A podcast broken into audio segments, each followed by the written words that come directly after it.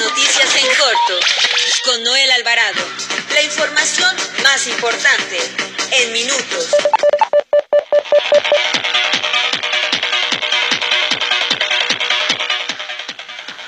La Secretaría de Cultura anunció el cierre de museos en el país ante la emergencia por el coronavirus.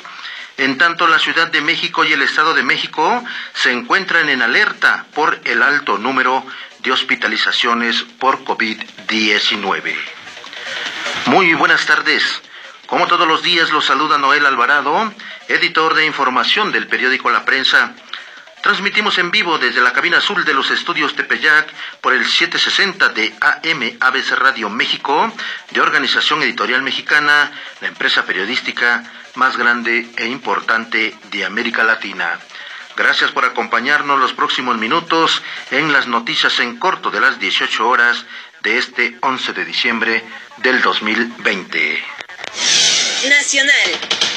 La Organización Internacional del Trabajo advirtió que el COVID-19 en México orienta a los trabajadores migrantes a caer en una situación migratoria irregular incrementando su vulnerabilidad y los riesgos de tener que insertarse en el sector informal o de tener que aceptar condiciones laborales abusivas y precarias. En otro tema le informo que la Secretaría de Cultura del Gobierno Federal anunció el cierre de museos ubicados en la Ciudad de México a partir del 14 de diciembre y hasta nuevo aviso.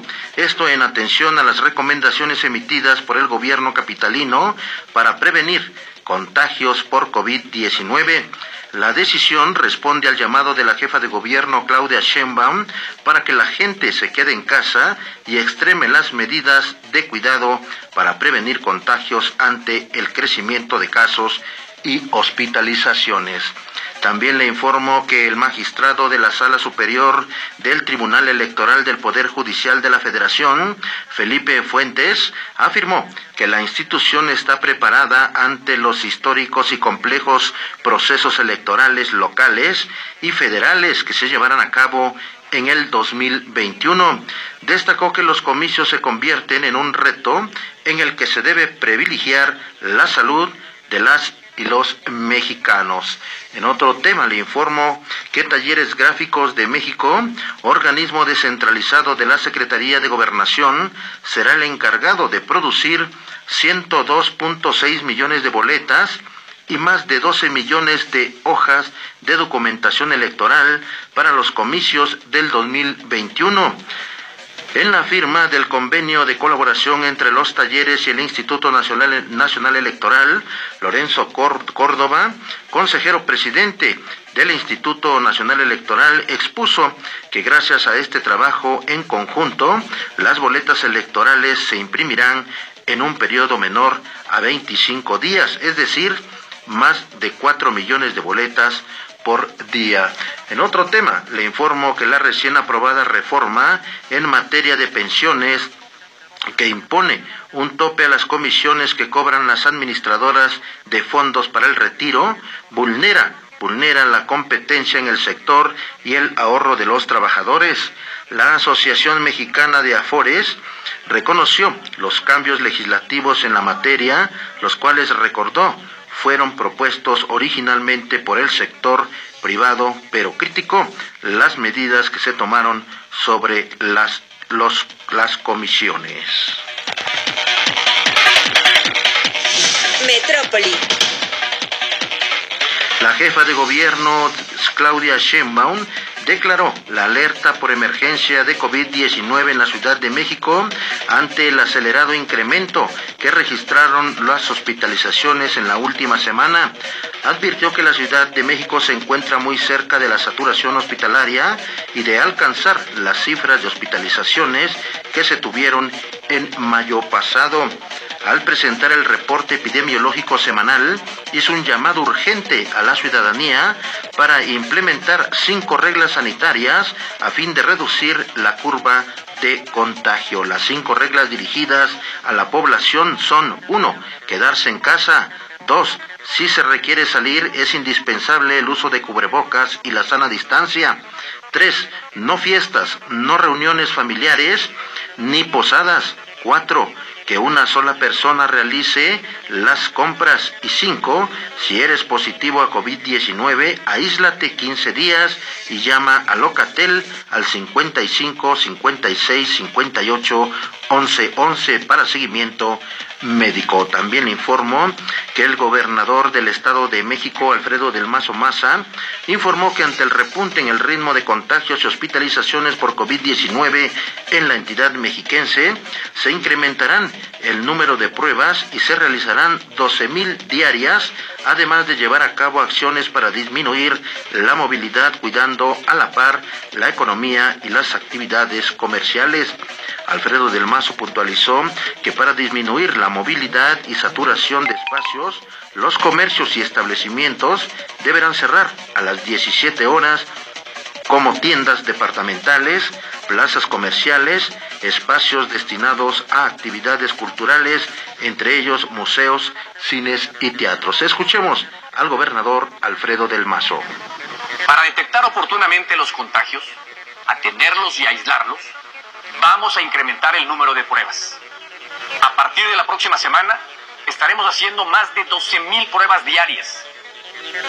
Estas medidas tienen el objetivo de cuidar la salud de todos y al mismo tiempo mantener lo más posible las actividades económicas.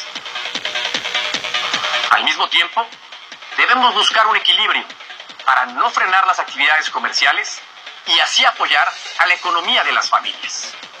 Por esa razón, resulta necesario que a partir del lunes 14 de diciembre y durante las siguientes dos semanas, todos los comercios, grandes y pequeños, cierren sus puertas a las 5 de la tarde. Pues importantes las medidas que se han tomado en el gobierno del Estado de México para, para evitar contagios de COVID-19. Además, Además, durante la entrega de tarjeta Salario Rosa, el gobernador Alfredo del Mazo Maza indicó que este programa llega a las mujeres mexiquenses para que la puedan invertir en su familia y de esta manera se impulse la economía en los hogares de las jefas de familia en la entidad. Nota roja.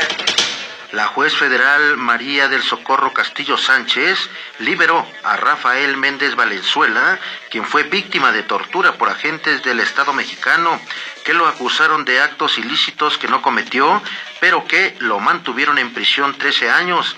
Esta mañana el presidente Andrés Manuel López Obrador dio a conocer que el acusado había quedado en libertad luego de una misiva que envió al titular del máximo tribunal del país, Arturo Saldívar, al que agradeció su intervención para verificar el estatus jurídico del procesado. Al respecto, el penalista Sergio Arturo Ramírez explicó que en dicha eh, revisión se detectó que Rafael Méndez Valenzuela ya había cumplido el tiempo de sentencia de 10 años, pero al existir la denuncia por tortura, un tribunal federal ordenó la reposición del proceso, aun cuando el afectado ya había pasado más de 10 años en la cárcel. Su madre, la madre del procesado Judith Valenzuela, recorrió diversas instancias, incluso tribunales internacionales, que recomendaron al Estado mexicano liberar a Rafael Méndez Valenzuela al comprobar que las declaraciones que lo inculpaban por diversas, diversos vínculos de un grupo criminal había sido habían sido arrancadas por medio de tratos crueles e inhumanos. También le informó que dos mujeres policías de la Secretaría de Seguridad Ciudadana de la Ciudad de México, que realizaban labores de seguridad y vigilancia en las inmediaciones de la Basílica de Guadalupe, fueron atropelladas por el conductor de un vehículo que luego del incidente huyó sobre calles de la alcaldía Gustavo Amadeo Personal del Centro de Comando y Control Norte alertó a los oficiales sobre el reporte de unas personas atropelladas en Calzada de los Misterios al cruce con José Anselmo Colonia Vallejo. Los oficiales acudieron al lugar y observaron que se trataba de dos mujeres policías estaban en la cinta asfáltica visiblemente con lesiones en diferentes partes del cuerpo. También informó que esta mañana un oficial de la Policía del Estado de México eh, fue, fue, eh, se enfrentó a balazos con un presunto delincuente en calle de Oriente 36, esquina con Norte 1 de la colonia Reforma en el municipio de Netzahualcoyot, donde el presunto ladrón quedó muerto y el oficial resultó herido. De acuerdo con la Fiscalía de Homicidios, todo inició cuando el policía recibió una llamada de auxilio de un robo a un celular y de mil pesos a un transeúnte. También informo que después de las 22 horas de ayer, de ayer jueves, un ciclista murió en calles de la colonia obrera luego de que fuera embestido por un automóvil tipo Seat Ibiza color rojo, cuyo conductor perdió el control del volante y tras impactarse con otro vehículo por venir echando carreras, con un tercer automovilista lo arrolló por lo que este vehículo quedó, quedó incendiado. En el escenario de este accidente de tránsito ocurrió en el eje central Lázaro Cárdenas a la altura de la calle Doctor Arce, donde el cuerpo de la víctima quedó tirado sobre la cinta asfáltica. Con esto, con esto concluimos las noticias en corto de este 11 de diciembre del 2020. No sin antes felicitar a las Lupitas porque mañana es su cumpleaños. Muchas felicidades a todas las Lupitas. Y bueno, para festejar a la distancia, los dejo con esto, con esto para levantar los ánimos. Nos escuchamos el próximo lunes.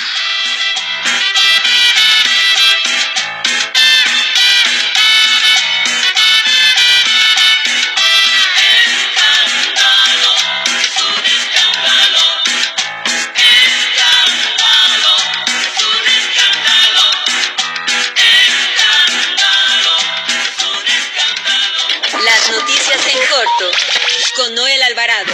La información más importante en minutos. Visítanos en www.abcradio.com.mx. Síguenos en nuestras redes sociales y escucha nuestros podcasts en Spotify y iTunes.